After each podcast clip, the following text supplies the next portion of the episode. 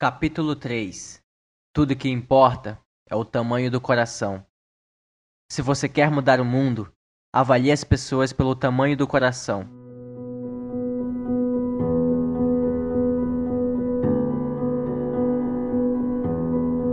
Corri para a praia com as nadadeiras pretas de borracha sob o braço direito e as máscaras na mão esquerda. Chegando à posição de descansar, enterrei as nadadeiras na areia macia, apoiando uma contra a outra para formar uma tenda.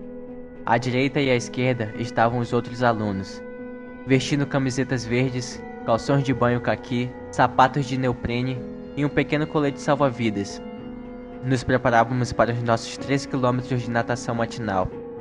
O colete salva-vidas era uma pequena peça de borracha que só inflava quando se puxava uma alça. Entre os alunos era uma vergonha usar o salva-vidas. Entretanto, os instrutores do CIO inspecionavam cada colete antes dos exercícios de natação. Essa inspeção também dava aos instrutores a oportunidade de nos constranger e humilhar. Naquele dia, as ondas de Coronado alcançavam mais de dois metros de altura e viam em linhas de três, arrebentando com um estrondo que fazia o coração de cada aluno bater mais rápido. Quando o instrutor se aproximou, veio diretamente a um rapaz à minha direita. Um recruta recém-chegado, devia ter 1,60m de altura. O instrutor, um veterano do Vietnã muitas vezes condecorado, tinha 1,90m e cresceu diante do rapazinho. Depois de inspecionar o colete salva-vidas do aluno, o instrutor olhou por cima do ombro esquerdo para a arrebentação e se abaixou para pegar as nadadeiras do garoto. Segurando-as bem perto do rosto do marinheiro, disse com calma: Você quer mesmo ser um homem rã? O marinheiro endireitou o corpo com um ar de desafio e gritou: Sim, instrutor, quero. Você é um homenzinho minúsculo, disse o instrutor, balançando as nadadeiras diante do rosto do garoto. Aquelas ondas ali poderiam partir você ao meio. Fez uma pausa e olhou para o mar. Acho melhor você pensar no assunto antes de se machucar.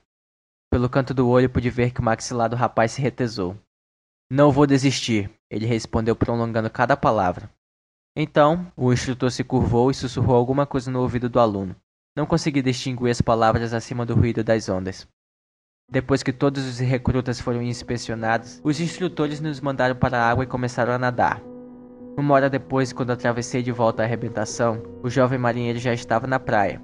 Tinha terminado o exercício entre os primeiros. Mais tarde naquele dia, chamei-o de lado e perguntei o que o instrutor tinha lhe sussurrado. Prove que estou errado, ele disse. Todo o treinamento do CIO consistia em provar alguma coisa.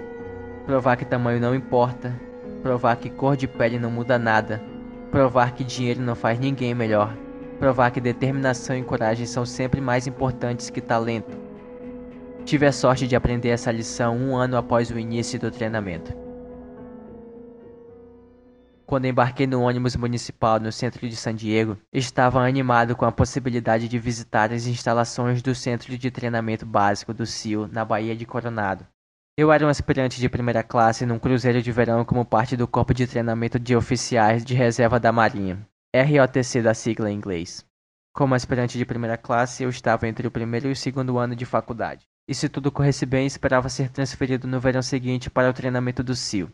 Estávamos no meio da semana e obtive permissão do meu instrutor do ROTC para me desviar do treinamento planejado a bordo de um dos navios ancorados no porto e partir para Coronado. Saltei do ônibus diante do famoso Hotel del Coronado e caminhei cerca de 2 quilômetros até o lado da praia onde ficava a base naval anfíbia. Passei por vários edifícios da época da Guerra da Coreia que abrigavam as equipes 11 e 12 de demolição submarina. Na fachada de um prédio baixo de tijolos via-se uma placa de madeira que mostrava Freddy the Frog, um grande anfíbio verde e palmípede carregando uma bomba de TNT e fumando um charuto.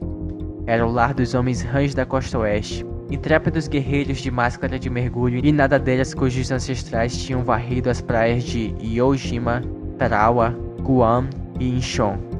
Meu coração começou a bater um pouco mais rápido. Era onde eu queria estar em um ano.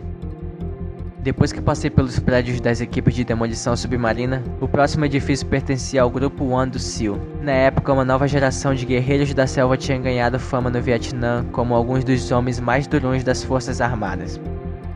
Outra grande placa de madeira mostrava Semi the Seal, uma foca com uma espada na mão e uma capa preta em volta dos ombros. Como fiquei sabendo mais tarde, os homens Hans e os SEALs eram uma coisa só. Todos os homens eram graduados no treinamento SEAL. Eram todos homens Hans de coração. Finalmente me aproximei do último prédio governamental do lado da praia onde ficava a base naval. Na fachada do edifício lia-se Treinamento Básico de Demolição Submarina do SEAL. Lá dentro da entrada principal estavam dois instrutores cercados por jovens cadetes secundaristas. Os dois instrutores eram muito mais altos que os estudantes. O suboficial sênior Dick Ray tinha 1,90m, ombros largos, cintura fina, pele bronzeada e um bigode preto em forma de lápis. Era exatamente como eu esperava que um SEAL se parecesse. Ao lado dele estava o suboficial Jim Wins. Com mais de 1,80m, Wins tinha a estrutura de um defensor de futebol americano, com bíceps imponentes e um olhar de aço que evitava que qualquer pessoa se aproximasse demais. Os cadetes foram conduzidos para dentro do edifício. Com certa apreensão, eu os segui e parei diante da recepção. Contei minha história ao jovem marinheiro que estava a postos. Eu era um aspirante da Universidade do Texas e gostaria de conversar com alguém sobre o treinamento do SEAL. O marinheiro saiu da mesa momentaneamente e voltou para me informar que o tenente Doug Huff teria o prazer de falar comigo em alguns minutos. Enquanto esperava para ser chamado à sala do tenente Huff, Caminhei pelo saguão, observando as imagens que adornavam as paredes. Eram fotos dos SEALs no Vietnã, rapazes emergindo do fundo do lago do delta do Mekong. Imagens de pelotões do SEAL camuflados retornando de uma missão noturna, homens carregados de armas automáticas e cartucheiras de munição embarcando em um bote pela selva adentro. Na outra ponta do saguão, vi que um homem também olhava as fotos. Pelo traje percebi que esse era um civil de constituição frágil e cabelos ralos e pretos alabitos puxados atrás da orelha. Parecia estupefato diante daqueles incríveis guerreiros cujas ações estavam representadas nas fotos. Eu me perguntei se ele precisava ter o estofo necessário para ser um CEO da marinha. Olhando aquelas fotos, será que ele realmente se imaginava capaz de suportar o treinamento? Será que pensava que, com sua constituição física, poderia carregar uma mochila pesada e milhares de cartuchos de munição? Não teria visto os dois instrutores diante da porta? Homens fortes que evidentemente tinham a compleição correta? Senti uma pontada de tristeza que alguém tivesse iludido o sujeito, talvez encorajando-o a deixar sua vida confortável como civil para tentar o treinamento do SEAL. Minutos depois, o marinheiro da recepção veio caminhando pelo corredor e me conduziu à sala do Tenente Huff. Doug Huff era um típico recrutador do SEAL. Alto, musculoso, cabelos castanhos ondulados, parecia muito elegante no uniforme caqui da marinha. Sentei-me numa cadeira diante da mesa de Huff e conversamos sobre o treinamento do SEAL e as exigências do programa. Huff me falou de suas experiências no Vietnã e de como seria a vida se eu conseguisse me graduar no treinamento. Pelo canto do olho, eu ainda conseguia ver o homem em trajes civis que continuava vendo as fotos expostas na parede. Como eu, ele deveria estar aguardando para ver o Tenente Huff, na esperança de aprender mais sobre o treinamento. Confesso que me senti bem por ser evidentemente mais forte e mais preparado do que aquele homem que julgava ser capaz de sobreviver aos rigores do treinamento para se tornar um SEAL. No meio da conversa, Tenente Huff de repente parou de falar. Levantou a cabeça e girou para o homem que estava no saguão. Eu me levantei quando Huff fez um sinal para que ele viesse à sua sala. Bill, este é Tommy Norris. Ele disse dando no homem magro um forte abraço. Tommy foi o último a receber a medalha de honra do SEAL por serviços prestados no Vietnã, Huff acrescentou. Norris sorriu, um tanto constrangido com a apresentação. Sorri também, Apertei sua mão e ri de mim mesmo. Aquele homem aparentemente frágil, de cabelos rasos, que eu suspeitava que fosse incapaz de passar pelo treinamento, era o tenente Tom Norris. Tom Norris, que havia servido no Vietnã e que, por noites seguidas, havia ultrapassado as linhas inimigas para resgatar dois pilotos que tinham sido abatidos. Aquele homem era Tom Norris, que, em outra missão, fora baleado no rosto por forças norte-vietnamitas e abandonado para morrer antes de ser resgatado pelo suboficial Mike Thornton, que mais tarde também recebeu a medalha de honra por essa ação. Aquele era Tom Norris, que depois de ferido, lutara para ser aceito na primeira equipe de resgate de reféns do FBI.